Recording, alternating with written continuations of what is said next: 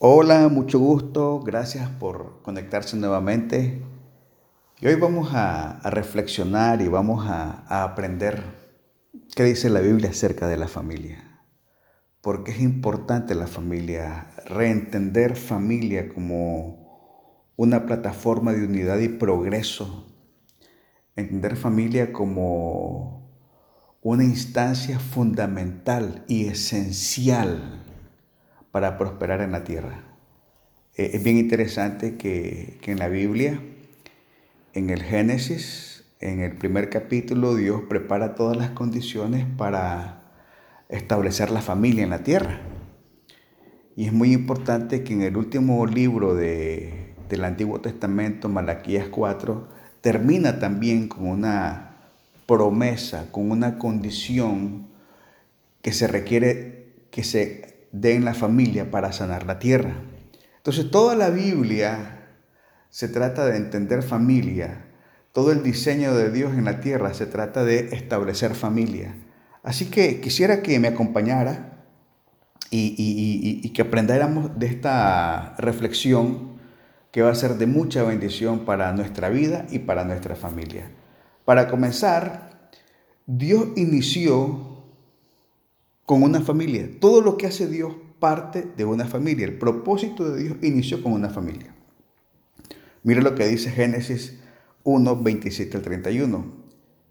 Y creó Dios al hombre a su imagen. A imagen de Dios lo creó. Varón y hembra los creó. Y los bendijo Dios y les dijo, fructificad y multiplicaos, llenad la tierra, sojuzgádala y señoread en los peces del mar en las aves de los cielos y en todas las bestias que se mueven sobre la tierra. Y dijo Dios, he aquí os he dado toda planta que da semilla, que está sobre toda la tierra, y todo árbol en que hay fruto y que da semilla os serán para comer. Y toda bestia de la tierra, y todas las aves de los cielos, y todo lo que se arrastra sobre la tierra, en que hay vida, toda planta verde le será para comer. Y fue así. Y vio Dios todo lo que había hecho. Y he aquí que era bueno en gran manera. Y fue la tarde y la mañana del día sexto. Mire qué interesante cómo comienza. Y creó Dios al hombre a su imagen. O sea, el hombre fue creado para ser la imagen de Dios. Ahora, Dios es una unidad compuesto por varios. O sea, Padre, Hijo y Espíritu Santo son Dios. Es una unidad de varios. Igual es la familia. Papá, mamá, los hijos, una familia. Es una unidad de varios. La imagen de Dios en la tierra es el mismo principio que operaba en el cielo. Varios que son uno. La familia son varios que son uno. Entonces, allí comienza. Y el propósito de Dios fue establecido por medio de familias, donde un hombre y una mujer en un marco de amor se unen en una sola carne. Nacen los hijos, son parte de una sola familia. Y así sucesivamente baja el patrón de un hombre que deja a su padre a su madre, se une a su mujer, tienen hijos, conforman lo que se llama la familia unida para continuar el desarrollo de la humanidad. Y una vez que se establece esa unidad de varios, se establece el diseño maestro de Dios, que es las habilidades y las cualidades para fructificar, para multiplicar, para llenar la tierra, para sojuzgarla. O sea que todo proceso de multiplicación y para bendecir la tierra eh, comienza en esa unidad extraordinaria, esa unidad espiritual, esa unidad de reino que se llama familia. Todo comienza, todo principio de bendición, de gobierno, de multiplicación, de incremento, de favor, de gracia, comienza en unidad que se llama familia. Entonces la familia es un diseño que viene de Dios. Y toda familia procede y se debe a Dios. Todo origen de la familia está en Dios. Miren lo que dice Efesios 3, 14 al 16. Por esta causa doblo mis rodillas ante el Padre de nuestro Señor Jesucristo, de quien toma nombre toda familia en los cielos y en la tierra. O sea, lo, que está diciendo es el origen de toda familia, familia, la unidad de familia en los cielos y en la tierra, viene de Dios. Y una vez que entendemos ese origen, y una vez que entendemos esa unidad, para que os dé conforme las riquezas de su gloria, el ser fortalecidos con poder en el hombre interior por su espíritu. O sea que para poder tener el poder, ser fortalecidos en el poder interior por el Espíritu de Dios, necesitamos entender la unidad de la familia y que el origen de la familia es Dios.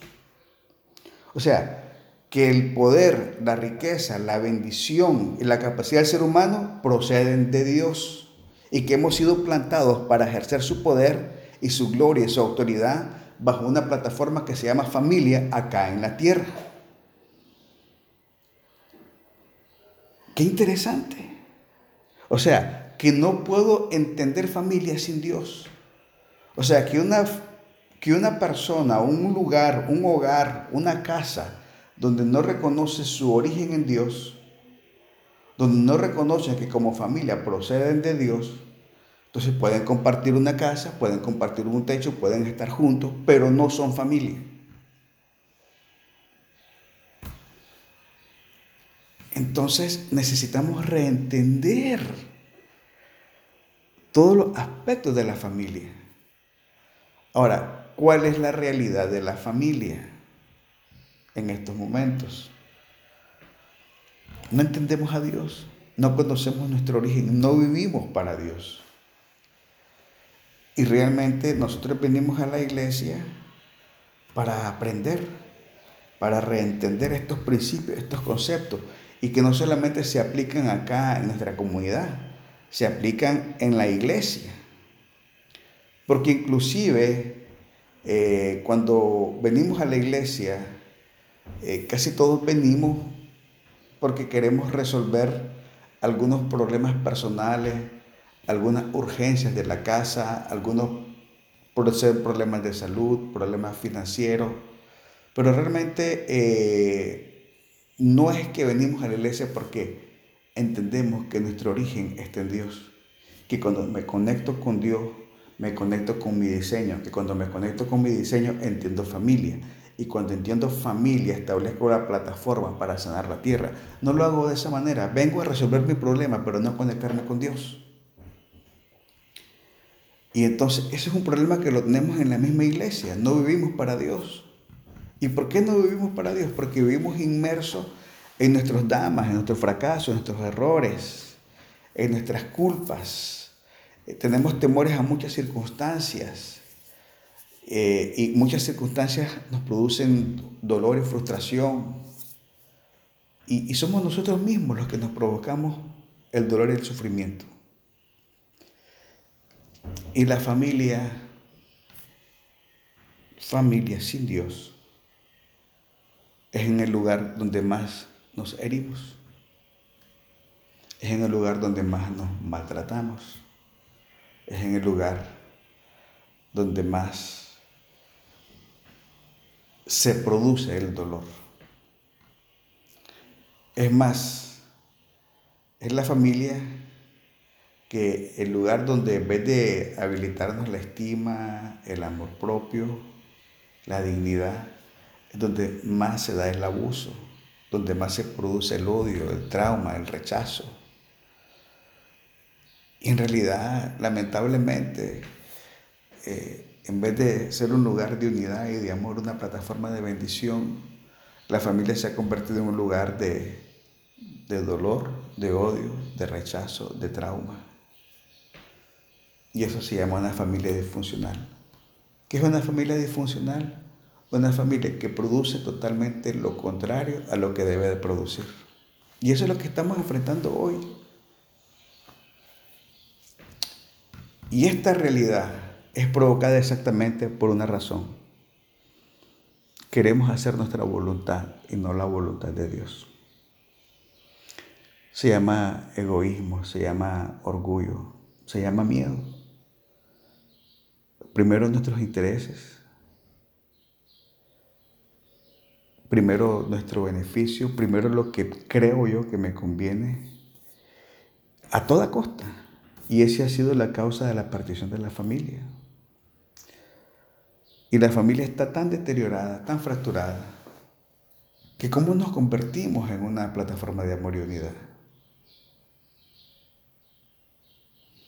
La verdad es que somos seres humanos.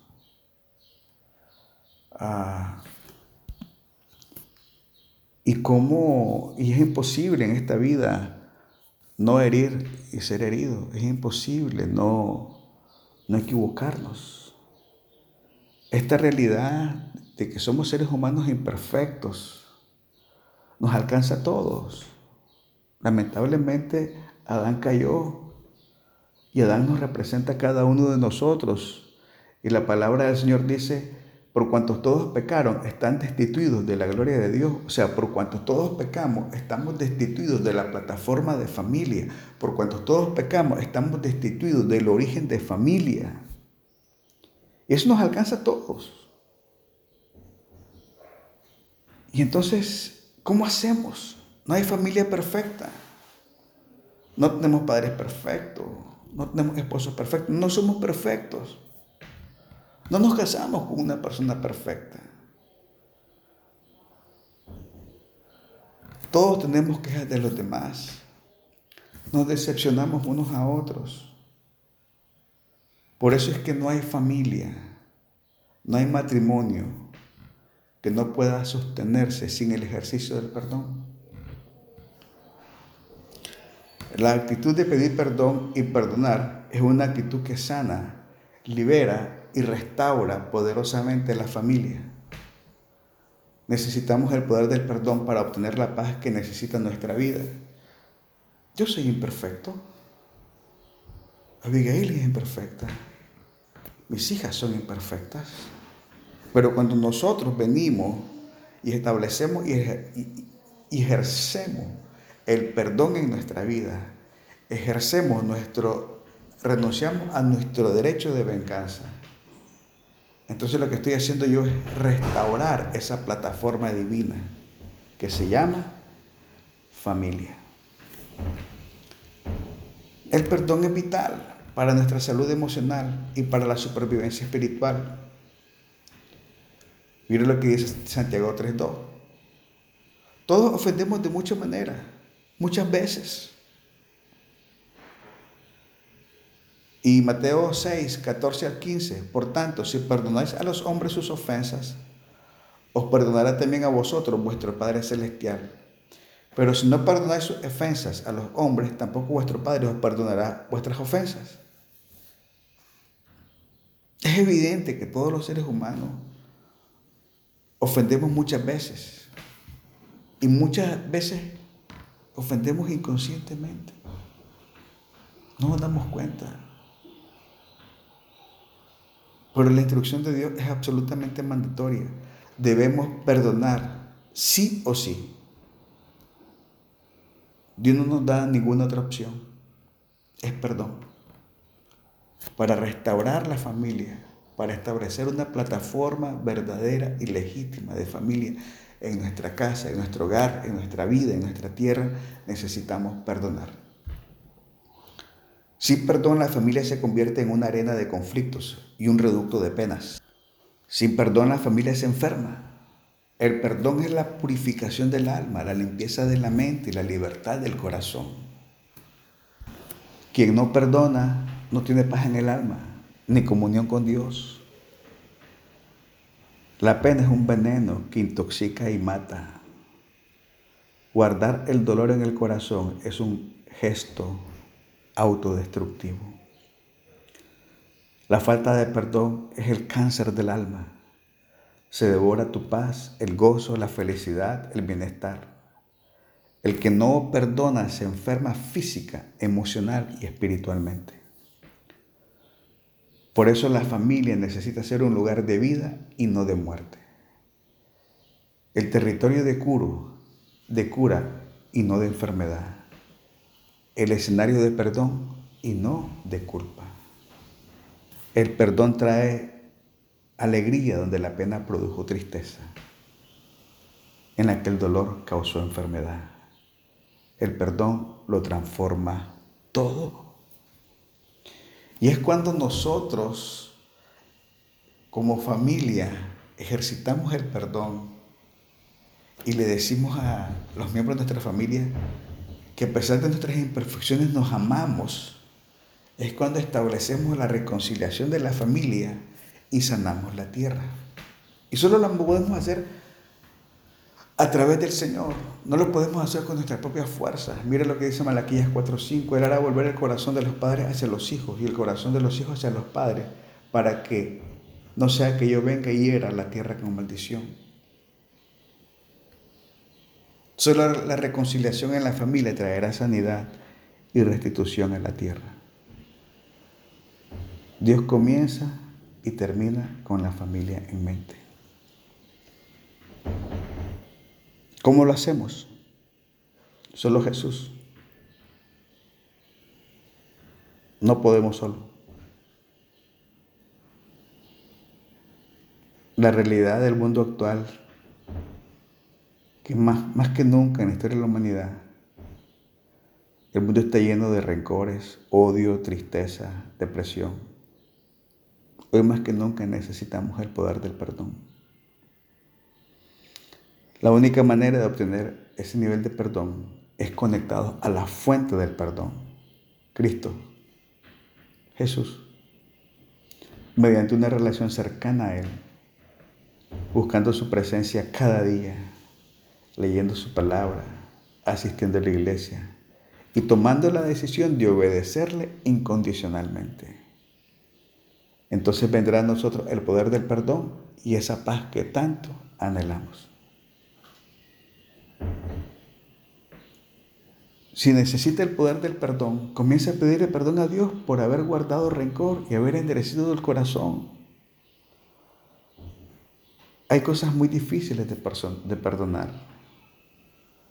No obstante, el mandato es incondicional. Porque es la única manera de obtener la paz que necesitamos. Una vez que estamos libres del rencor, podremos lidiar con los problemas de una manera diferente, más edificante. Toma la decisión hoy mismo de vivir una actitud perdonadora con tu familia, tu casa. No cuestiones más su naturaleza imperfecta. Toma la decisión de conectarte a Dios. Perdona la manera de Dios y obtendrás la paz y el amor a la manera de Dios. Dios te bendiga.